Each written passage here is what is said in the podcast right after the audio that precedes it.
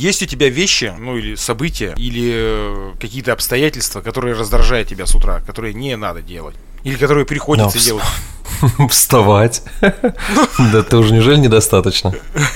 Слушай, ты знаешь, на самом деле на меня как-то жара так влияет, что я прям собраться не могу с мыслями. Ну, то есть, знаешь, в холодное время суток мой процессор нормально действует, а вот в жару я прям... Холодное время года. Вы кулер-то Ну, поменяйте. Ну, это жесть, конечно. Но, а так, на самом деле, я не скажу, что я жаворонок, но при необходимости я очень легко просыпаюсь утром. Ну, то есть, у меня, знаешь, первый звонок будильника, я раз встал и пошел. Ой. Да, я, конечно, не очень люблю мир, я не как Белоснежка, знаешь, открываю окошко, собираю ягодки, которые мне принесли воробьи. Нет, такого нет. Но в то же время не вот тебе, конечно. А там не снегири в окно залетали? Я не думаю, что снегирь в жарких краях Белоснежки мог быть. А, да? Так, Тимофей, тебе домашнее задание, перечитай. Ты знаешь, я, Нет, я просто о чем подумал. Мы давным-давно с тобой разговаривали на эту тему и на то, как э, американцы просыпаются с утра на работу и все такое. И вот я не знаю, по нашему человеку искренне видно, что он хочет спать, и он не выспался, или такое стандартное состояние. Я редко встречал людей, которые выглядят как в ситкомах. Я прям, знаешь, даже представил этот автобус. Но дело в том, что я-то жил в маленьком же городе, да, и нашим слушателям Мгм. уже известно. И у нас по городу, да наверняка, слушай, в Самаре такая же фигня была. Плюс-минус, так как на комбинат собирали Ну, давай, назовем, давай назовем твой город Лос-Анджелес. Ну, Лос-Анджелес. Хотел сказать как-то так... City. Да-да-да, да-да-да, что-то такое. И вот эти вот автобусы комбинатовские, которые собирали людей по определенным маршрутам, потому что все ездили на разные площадки, да, но автобусы-то были одинаковые, вот эти вот оранжевые сараи советские, помнишь? пазики? Э, Слушай, пазики были большие такие. Это тоже Если большие, то... Нет, если большие, то, наверное, это были лазы. Вот, наверное, А, лазы, которые, ну, сараи всем известные, с колесом сзади, которые стоят, колесо у которых сзади салона в задней части. Да, да, да, и который еще этот булькающий звук двигателя, да? Да, да, и были львовские еще такие, львовские, кстати, Лиазы.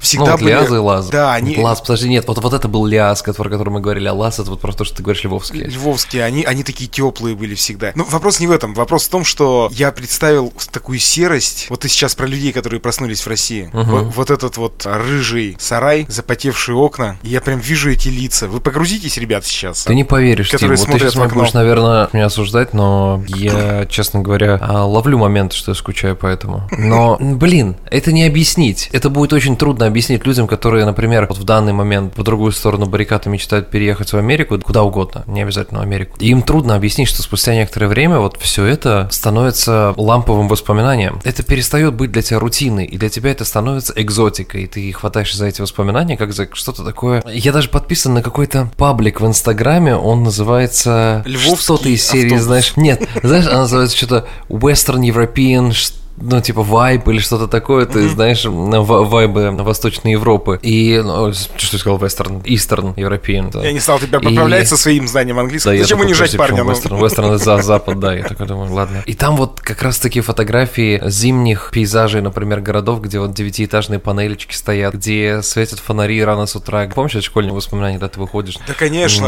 на тропу жизни до школы, когда ты борешься со сном, и потом еще с холодом, еще с темнотой. И ты знаешь, сейчас я вспоминаю это с дичайшим теплом. Была бы возможность, я бы с удовольствием пережил бы эти моменты еще раз, хотя в них, вот если абстрагироваться, убрать эмпатическую составляющую, все чувства, которые ты испытываешь, де-факто это же, ну блин, ну это такое себе. Волшебный школьный, раб- э, школьный волшеб- волшебный рабочий автобус. Мгм. Желтый волшебный рабочий автобус. Кадр очень хорошо вспоминается, если смотрел фильм «Мужики» с Михайловым, где он в самом конце фильма выходит, как раз-таки возвращаясь к себе в этот рабочий поселок, где жил Шахтерский. Там мужики его встречают. Темное-темное зимнее утро. Стоит телефонная будка. А, как правило, у остановок всегда стояли телефонные будки. И вот эти мужики, которые его встречают, похлопывают по спине, и они вот как раз в этот Львовский садятся и едут. Что-то в этом есть. Знаешь, как понять, что ты стал э, старый? Нет, даже не то, что старый стал, ты старый был. Да ты старый родился. Нет, нет, окей, окей. Я просто, ну, эмоционально не чувствую себя взрослеющим. Это, конечно, фатальная ошибка, потому что люди моложе меня на 10-12 лет, которых я считаю, по глупости своей, я считаю ровесниками. Ну, Ну, в том Да. плане такой, знаешь, по-энергетически. Они смотрят на тебя как на археологическую раскопку, скорее всего. Потому что я помню, что для меня были люди там 33, как мне лет, и там, как тебе, 30 сколько? 36? Семь, уже семь. Уже 37, 37 лет, да. Вот, то есть это же, ну, капец, какие взрослые люди были. В 20 ты об этом думаешь, как о чем-то вообще, да капец, это все закат жизни. Я сейчас скажу сакральную просто вещь. Вот эти вот фотографии, 37-летние такие мужики, как я, на фотографиях с усами на лице. Блин, они носили усы, а ведь сейчас же это модно. Да, да. Просто Все циклично. И вот я к чему вел. А Как понять, что старый миллениал, нет, миллениал это, по-моему, Generation Z, так скажем, вот а, молодое поколение. Оно, если показывает на созвоне, да, они показывают ладонью, поднимая ладонь к уху. А мы всё еще диск поколение в идеале должно показать вот это Ну, что-то, оттопыренный мизинец и большой палец, Что-то да? к уху, да-да-да. И я помню момент, когда я реально лоханулся, то есть, и я сказал на созвоне, показав дисковый телефон, как я набираю номер. И меня переспросили единожды, а что этот жест значит? Это еще в России было. Я такой, в смысле, что он значит? И я-то для себя легко отвечаю на этот вопрос, что он значит. А потом я понимаю, что это как в фильме Квентина Тарантино «Бесславные ублюдки», э, как раскрыли американского шпиона, который выдавал себя за немца, он показал три не большим указательным и средним пальцем, как показывают немцы, а он показал три, как показывают большинство людей мира. Это указательным, средним и безымянным пальцем. И вот у меня такое же, знаешь, я выдал бы себя легко. Слушай, есть, ну Ребята, я молодой, ну на созвоне, ну на созвоне, все. А я на днях э, буквально показал э, своему сыну фотографию. Ну, как-то что-то там пришлось к делу, и я показал фотографию аудиокассеты. Ну, банальная же вещь. Моему сыну 12 Для лет. нас с тобой, да. Он говорит, это что такое? И я понял, что он не знает, что такое аудиокассета, представляешь? А аудиокассета группы Нэнси, так и подавно. Да у меня до сих пор текст песни Нэнси на спине будет вытатуирован.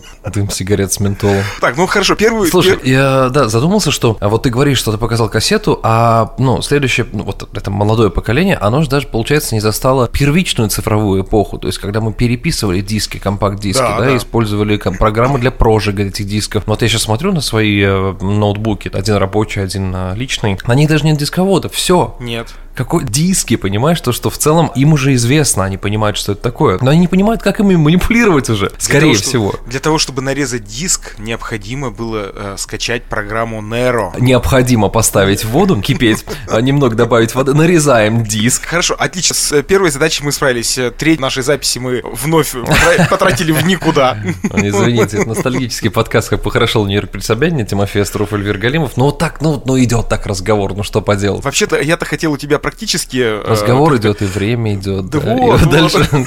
Тим, честно, я тебе говорю, скоро мы начнем пить в подкасте и говорить, за ты меня уважаешь или нет. Это, это- это осталось немного. Я-то хотел наш разговор начать с практической части, а для тех, кто, допустим, может быть, уже живет и еще не терял документы. Но Эльвир мне сказал, на самом деле, ну давай будем честны, я спрашиваю, говорю, «Эл, а, ответь мне на вопрос, а какое наказание предусмотрено людям, потерявшим документы в США? Будь там паспорт, если вдруг он у тебя есть, ха-ха, или другие документы, какой штраф, может быть, там, я не знаю, санкции какие-то Да, дворении ну нет, страны. Слушай, ну ты же потерял паспорт. Да, может быть, в какой... Знаешь, э, это может только мама тебя винить, что ты рукожопый и потерял паспорт или что-то такое. Государство в этом плане, ты просто платишь пошлину за изготовление нового документа и все. Это бюрократический момент, он занимает чуть дольше времени, чем тебе хотелось бы. То есть тебе бы хотелось бы сегодня, но это, как правило, занимает времечко. Месяц плюс, в зависимости от э, сложности выполнения. На самом деле в Штатах есть один документ, который рекомендуется, вот как ты его получил, вообще не выносить из дома и просто Военный запомните билет? этот его номер. Само собой, да, приписное. Вот это вот американское приписное. Приписное. Ну, а он называется номер социального страхования, Social Security Number. Вот его рекомендуется просто запомнить. Знаешь, вот тут такой странный-странный для меня момент. Номер социального страхования является тем, что очень легко компрометировать, если он попадет в ненужные руки. Но при этом ты его вписываешь по несколько раз в месяц в разные инстанции, в разные банки, там, образно говоря, вот даже на моей памяти. Покупаешь машину, написал, арендуешь квартиру, написал, получить карту, написал. То есть огромное количество мест, где ты просто предъявляешь свой номер социального страхования. как он выглядит э, визуально? Ну, в том смысле, что... А, он, он выглядит, знаешь, вот мы говорим о том, что это один из самых важных документов в жизни американцев, так оно на самом деле и есть, потому что, да, конечно, с точки зрения там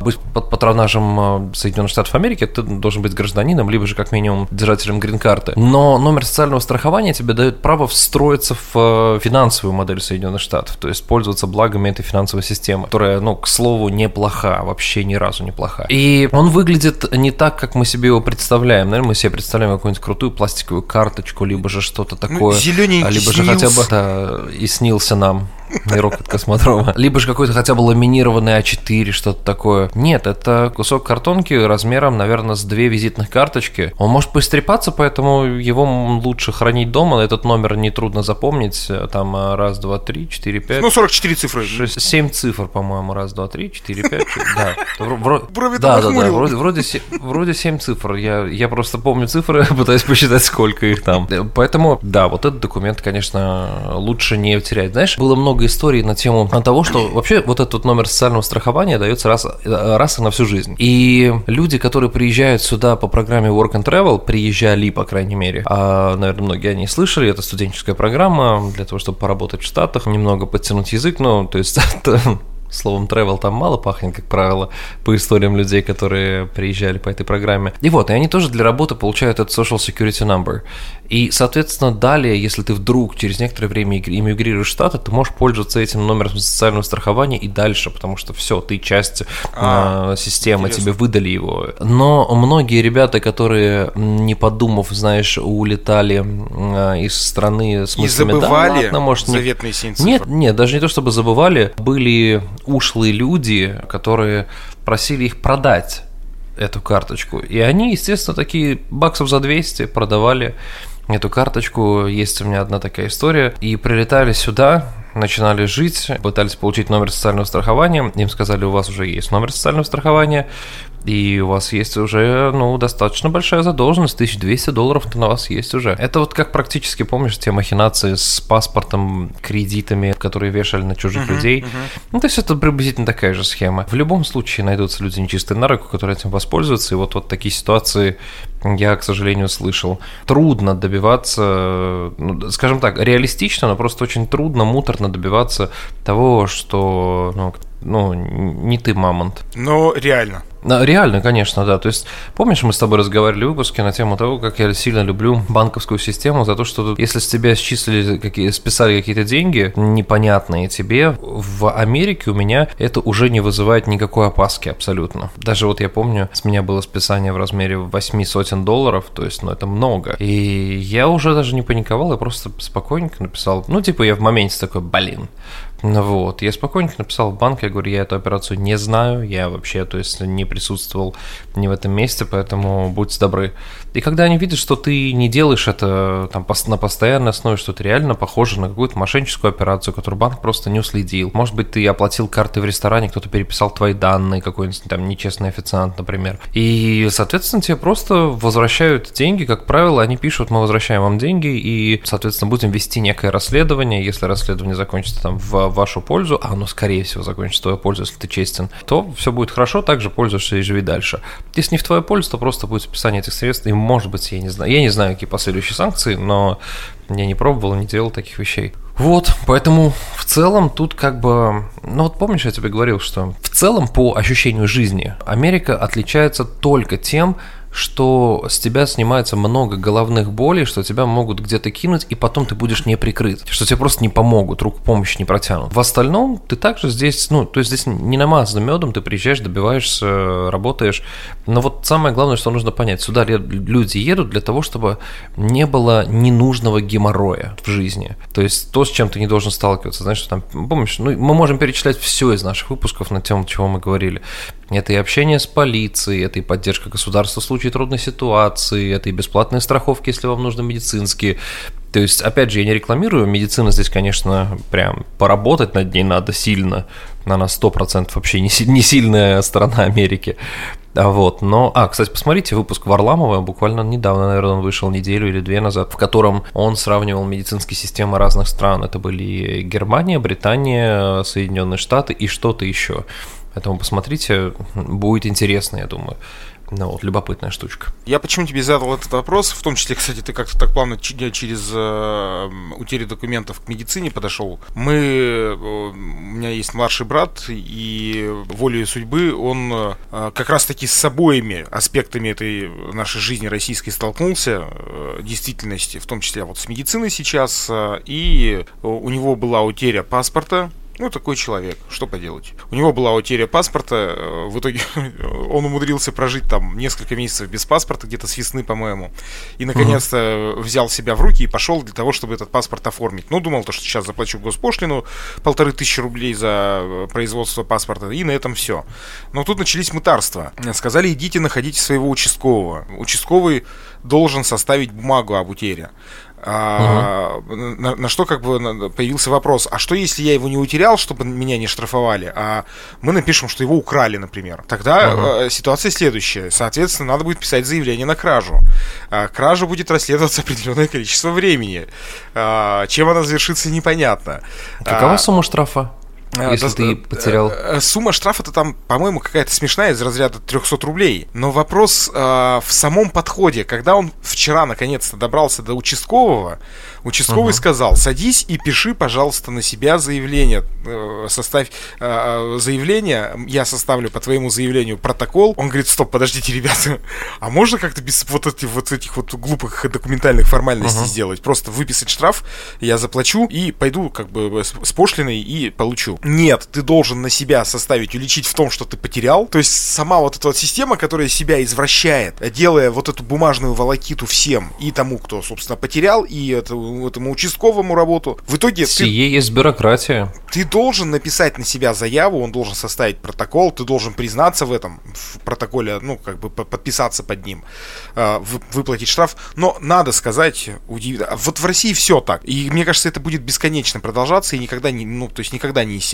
А, ну, учи... в защиту, в защиту системы там, дабы быть более объективным, я могу сказать, что здесь тоже могут встречаться некие моменты, которые, ну, ты просто не понимаешь, зачем для чего это сделано. Э, часто ты сталкиваешься с моментами, в первую очередь, там, переезды штата в штат. Например, у нас э, в России, ты пере... куда бы ты ни переехал, если ты зарегистрировал автомобиль в той же самой Самарской области, переехал в Москву, да, пожалуйста, езди на этих номерах, кто тебе мешает. Ну, сейчас да, да. Вот. А здесь, соответственно, каждый штат — это некие, некое свое микрогосударство, внутри государства, которое требует э, соблюдать свои уникальные правила, которые в целом похожи друг на друга, но отличаются тебе приходится нехилые, скажем так, ну, опять же, а, нормальные суммы денег отдавать для того, чтобы там перерегистрировать, например. Даже не столько даже в деньгах дело, потому что, ну, суммы адекватные, более-менее адекватные, э, нежели вот время, потому что время э, записи, то есть вот, например, э, я специально остановился и спросил полицейского, там, товарищ офицер, я приехал сюда буквально вот, вот только что,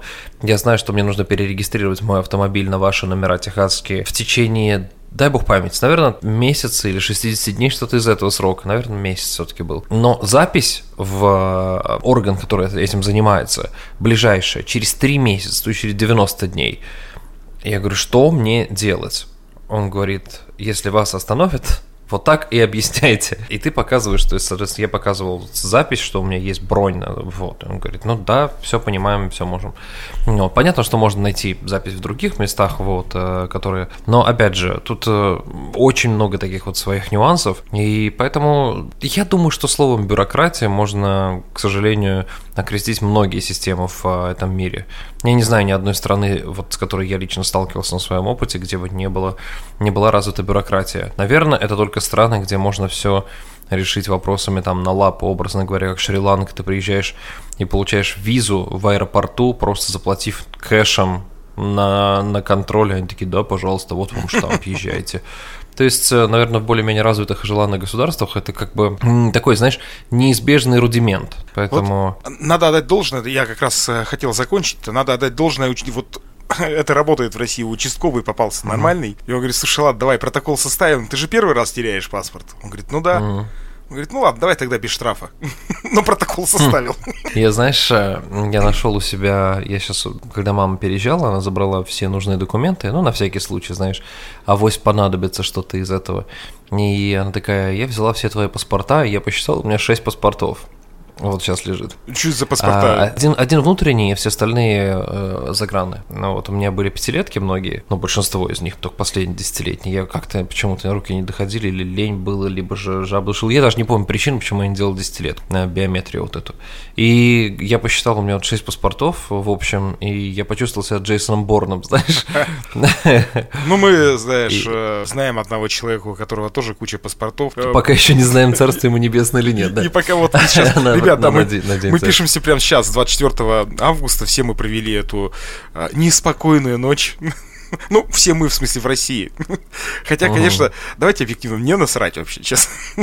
я, я свои выводы сделал, как бы, но э, были забавные там мемы э, в э, юмористическом издании Пиздуза. я тебе, кстати, его, по-моему, скидывал, обожаю, да? Обожаю его. Нет, я обожаю это издание. Когда фучи, вот. куча это, это, это, но, но, но, знаешь, когда ты хочешь узнать новости, но хочешь поулыбаться после, после формата преподнесения новостей. Что мне нравится да. в, в современной России, что ты каждое утро можешь проснуться в другой стране вообще. Будем, мы будем следить за развитием событий. Что я могу сказать? Мы тут э, с господами техасцами каждый день бьем рекорды вот, в количестве дней, проведенных э, с термометром за 40 градусов. Сейчас уже, по-моему, я не помню, надо посмотреть э, точное, точное количество дней, но оно какое-то сумасшедшее. Ну, вот оно уже там более 50, что ли, дней, а температура 40 плюс. Но сейчас уже начинает охлаждаться, и знаешь, когда это э, момент, когда я вот общался с моим знакомым американцем, который живет здесь в комплексе, мы с собаками вместе гуляем, и он говорит, приезжают там, например, люди из Калифорнии где-нибудь зимой, такие, боже мой, Техас, какое райское местечко, боже мой, мы не знали. Все техасцы смотрят на них, переживи лето, пройди реальный кастинг. Потому что, да, лето — это проверка. Чтобы ты понимал, вот я тебе, по-моему, рассказывал, что дорожные знаки плавятся. То есть э, дорожные знаки, с них вот стекают вот прям э, пленка вот эта вот, которая наклеена. Жесть. То есть, э, прям, да, да. А асфальт? То есть я... Асфальт, но он просто раскаленный, я поэтому, то есть когда с собакой гуляю, обязательно вожу его только по траве, потому что, ну, сам понимаешь, что, блин, это, это, там можно яичницу готовить на асфальте, не а то, что там собаки прогуляться. Ты, у вас ведь наверняка в Самаре так же было, вот когда жаркое лето выдается, я уж не знаю, мне кажется, все-таки это, конечно, дело не в жаре, вот сейчас я уже там с высоты возраста uh-huh. понимаю, а тогда, когда был пацаном, то, конечно, мне казалось, что это именно из-за жары. На самом деле, я думаю, что просто в асфальт чуть не докладывали, когда его э, хм. покрывали им э, землю, да, и когда ты идешь на пляж, ну, наш городской uh-huh. пляж, условно, лодочная станция, и ты мог в этом асфальте оставить тапочки. У вас бывало ну, такое? Нет, здесь, ну, в Самаре было, конечно, я помню. Здесь такого пока не встречал, но учесть надо, что здесь из другого материала э, делают все. Здесь многое бетонное. Правда, много хайвеев, они бетонные, они не такого асфальтового покрытия, как мы привыкли. И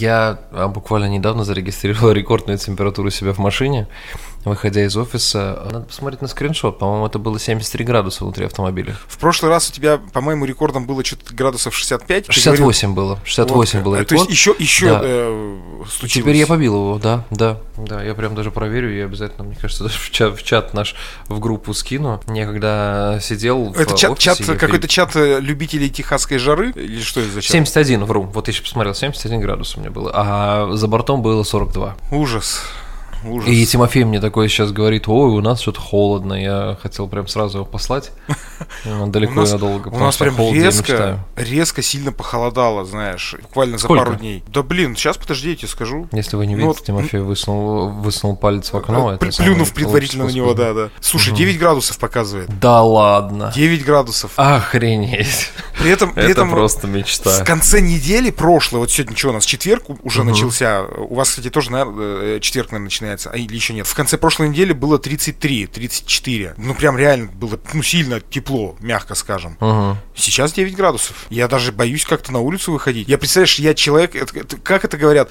тот, кто нашел шорты в последние дни э, лета, вспомнил, в принципе, про них, это я. Я, прикинь, я понял, что я вот куда бы ни ездил, и где бы я ни находился, я все лето провел не в шортах. И нашел их вот буквально только э, несколько дней поносил. Ну, мне, наверное, шорты, да, это самая распространенная сейчас одежда. Странно, что вы в них ходите. почему, почему не в плаварях на работу? Ну, слушай, я много видел людей, которые приходят на работу в шортах. Я все равно стараюсь нам в брюках приходить, вот, а в джинсах, может быть, как бы это жарко не было и невыносимо, потому что у нас э, контраст температуры внутри и снаружи, он все равно большой, потому что кондиционеры здесь любят фигачить только так. И у нас э, здесь, кстати, из-за этой жары запретили поливать газоны. Почему? Да, вот, потому что экономия воды. А, вон еще. Вот видите, не все так сладко у них там на загнивающем западе. Я, знаешь, я представил, когда ты сейчас сказал а про ты проходишь кастинг на Вести ФМ, я не могу понять. Я уже работаю там. собирал компроматец все эти два года с лишним. Я э, представил, когда ты сказал про офис, я почему-то вспомнил, ну, как раз у вас такой ковбойский техас да, как бы штат. Первое, что у тебя стереотип, возникает, конечно. стереотип, да. Угу. Как раз уж я вспомнил про плавари, естественно, я себе представил, как у вас в офисе все мужики, вот как вот те нью-йоркские парни, которые стоят на гитарах, играют на перекрестках улиц. И вот я прям представил полный офис таких мужиков с гитарой. Да, если вы, если, если вы не знаете, про что Тимофей говорит, это раздетый ковбой, да. он так зовется, он в Нью-Йорке, да, один такой известный персонаж на Таймс-сквер гуляет с гитарой. Ну, да, у меня, естественно, полофис такие. Кто-то с банджо, кто-то с гитарой, а уж извините, кто-то с акулели.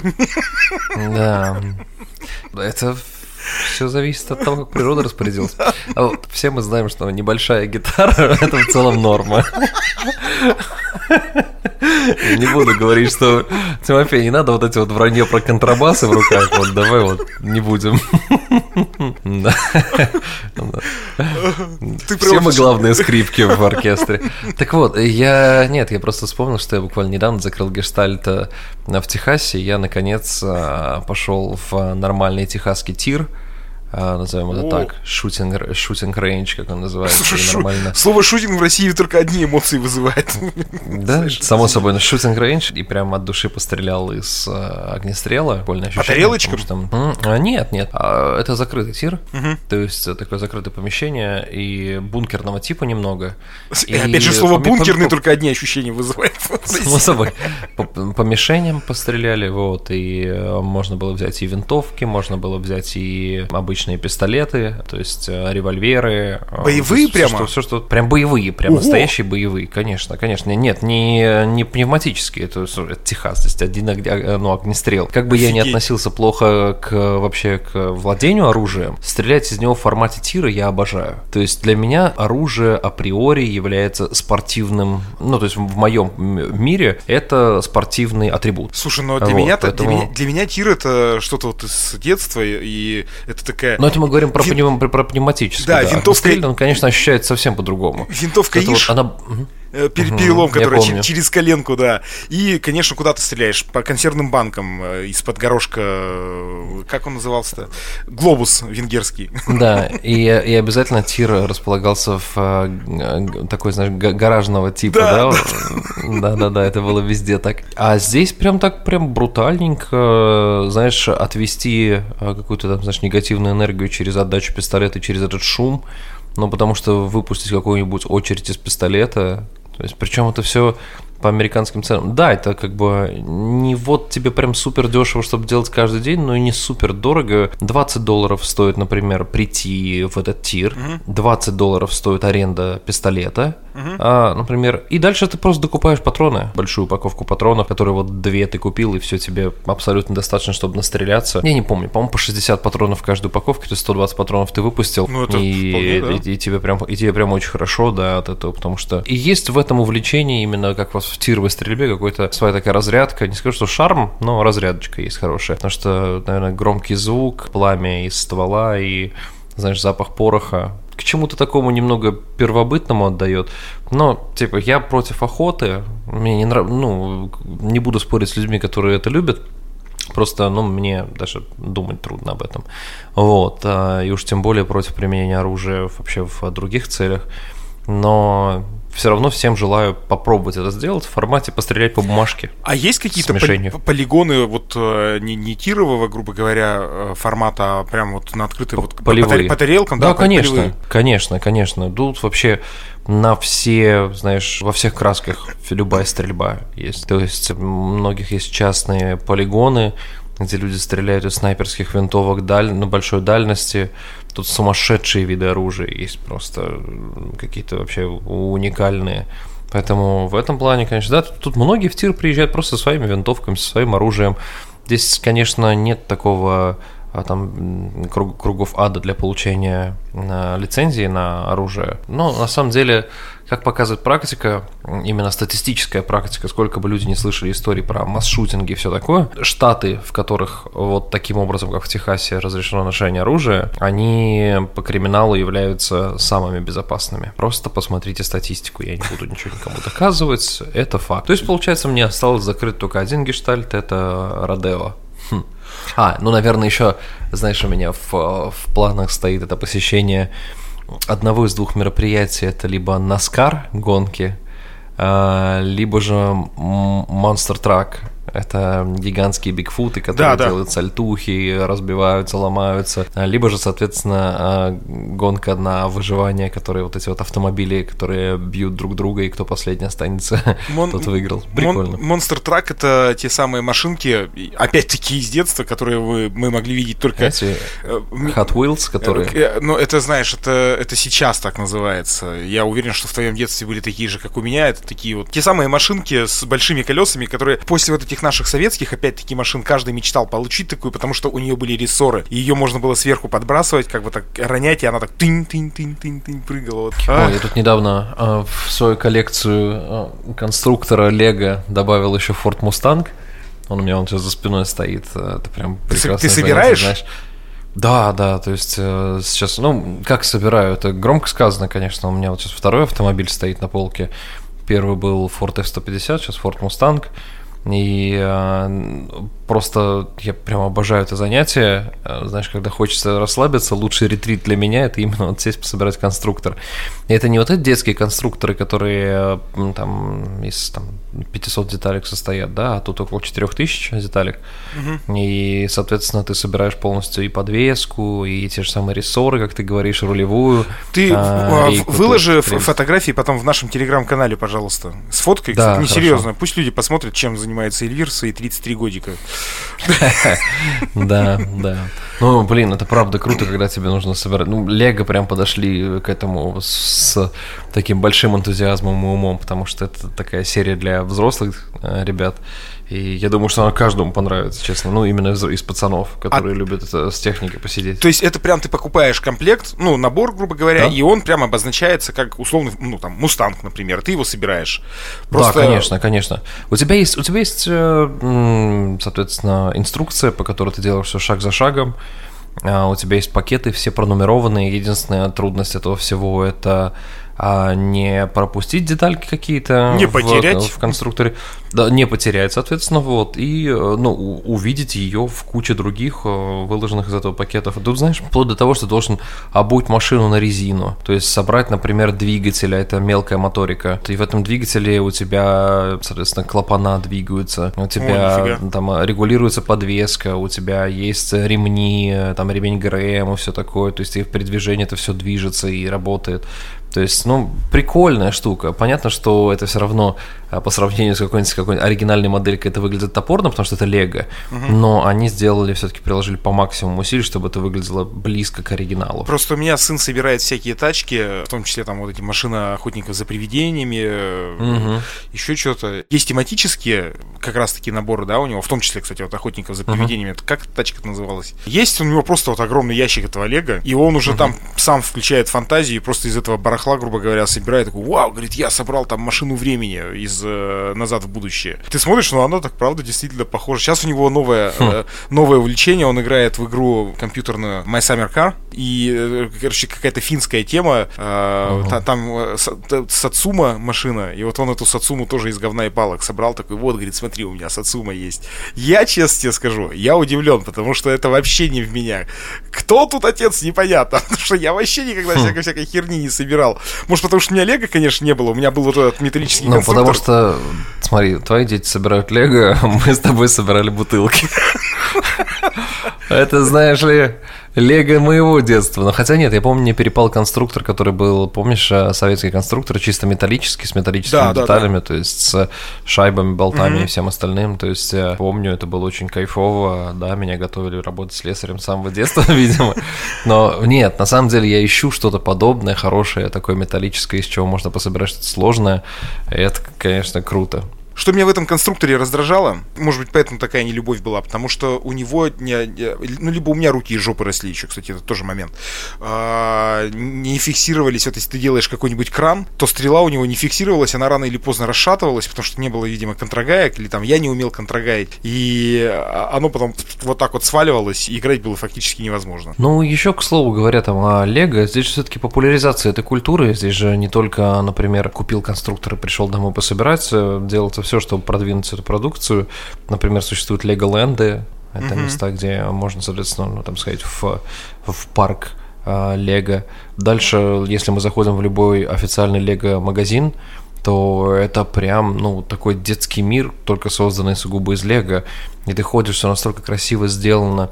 Есть э, там, э, например, у меня следующая цель, я хочу очень сильно собрать Эйфелеву башню, она почти в мой рост, ну не в, вру, конечно, не в мой рост, но это прям метр-то точно есть. А, вот, да, я Андрей Губин, блин.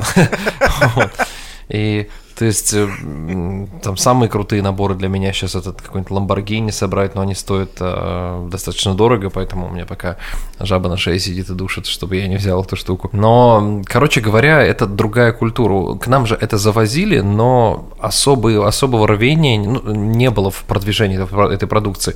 Она продвигалась за счет как раз-таки американского позиционирования. Вот как Америка задала тон, так мы это и полюбили. На постэффекте, скажем так. А здесь это такая особая культура из года в год продолжающаяся, и они стараются выпускать кучу тематических наборов, связанных э, с теми или иными фильмами, например, серия по Гарри Поттеру, гиперпопулярная, там, серии по сериалу «Друзья», там, «Собрать их квартиру». Я э, вспомнил, э, вспомнил из э, этой серии по, по поводу популяризации Лего, мне кажется, единственное, что в 90-е годы было популяризировало эту игру, это утренняя передача, Жорик Мартиросян такой вел, помнишь, марафон 15 он вел с э, Супоневым, uh-huh. и вот он вел... А, кстати, по-моему, так и называлась Лига Го. Точно, игра называлась Лига Го. Я не знаю, застал ты этот момент или нет, но я очень хорошо помню, прям каждое воскресенье по утрам, э, мое, uh-huh. мое утро начиналось с, с этой программы, где они из конструктора Лего строили вот там по его заданиям какую-то всякую фиганду. Э, завершая наш, как это назовем, по волнам моей памяти, нашу ретроспективу, вот. Завершая oh. нашу ретроспективу э, в формате Лего,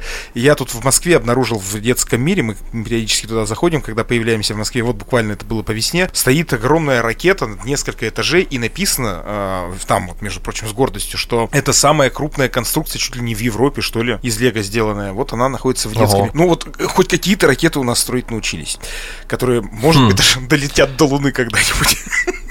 О, как я остроумно закончил. Ты посмотри, сколько лета, у нас сегодня мы обсуждали лето, и обсуждали Лего какое лето, Лего. Угу. Я знаю, какой трек будет играть, ребят, в конце. Тебе понравится. Э, либо э, тут два варианта: либо Егор Летов, либо э, либо Джаред Лето. Я не знаю, что, Джар, что, Джаред что Летов. ты выберешь. Джаред Летов. Ребят, это был подкаст «Как похорошел Нью-Йорк при Собянине». Эльвир Галимов, Тимофей Остров. Пожалуйста, заглядывайте в наш телеграм-канал, пополняйте его. Эльвир обещал, что отправит фотографии своего конструктора Лего, который он собрал. Ну, хотя бы ради этого стоит заглянуть. У меня большая просьба к вам. Точнее, две.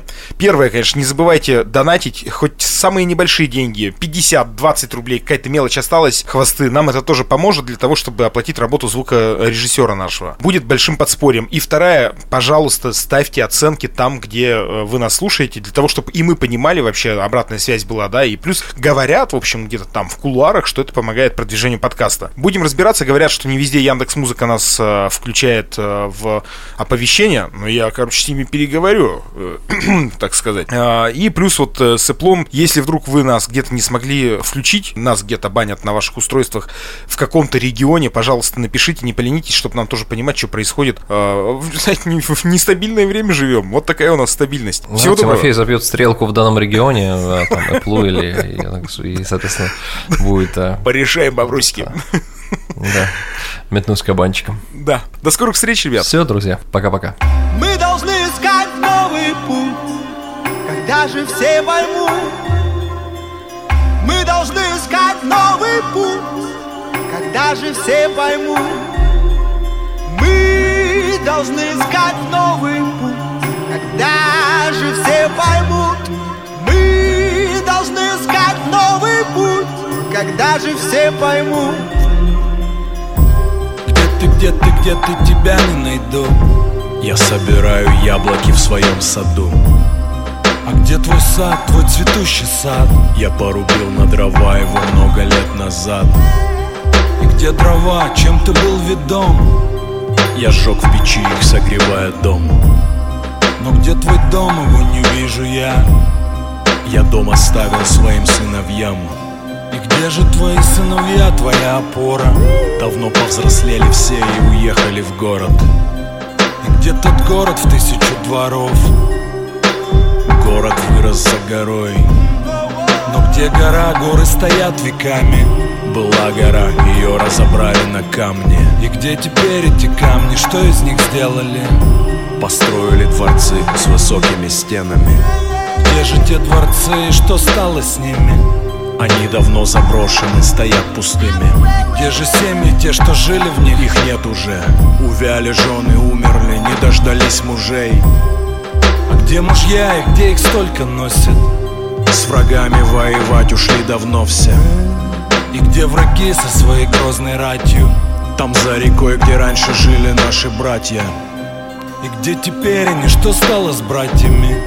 Братья нам стали врагами заклятыми Но где причина, чтобы идти на погибель? Те, кто это помнят, давно в могилах Где их могилы, на надгробье, где их имена?